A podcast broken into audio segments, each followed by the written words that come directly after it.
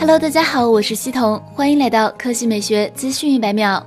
四月二十日消息，今天 OPPO 宣布，公司全球营销总裁沈一人因个人健康原因将卸任。在公司公布的细节中，OPPO 表示感谢沈一人过去一段时间为 OPPO 营销工作所做的努力与辛勤付出，期待他早日归队。另外，OPPO 也宣布了新的任命，任命刘烈为全球营销总裁，兼任中国区 CMO。全面负责 OPPO 营销工作，其工作向 CEO 陈明勇汇报。值得一提的是，沈一人也第一时间在微博上表示感谢 OPPO 给自己的机会，也感谢 Tony 和一路给予信任和支持的所有伙伴，也忘不了感谢一众老伙计们带自己入行，一日为师，终身为师。还要感谢依然存在或已经不在的友商们，能和高手同场竞技，也是让人开心难忘之事。沈一人最后还送上了朋友们后会有期的告别，而 OPPO 掌门人陈明勇。则是转发了他的这条微博，并且还表示好好休息，早日归队。第二条新闻来看百度。四月二十日上午消息，百度宣布全面开放 Apollo Robotaxi 自动驾驶出租车服务。长沙用户通过百度地图、百度 APP、Do Taxi 小程序即可一键呼叫，免费试乘。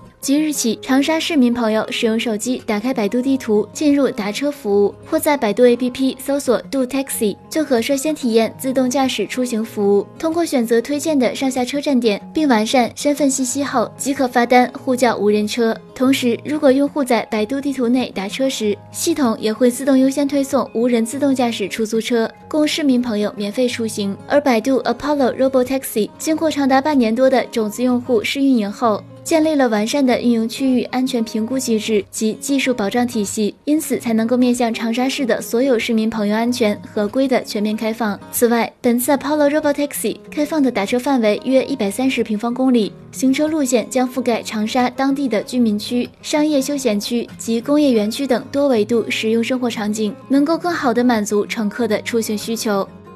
好了，以上就是本期科技美学资讯百秒的全部内容，我们明天再见。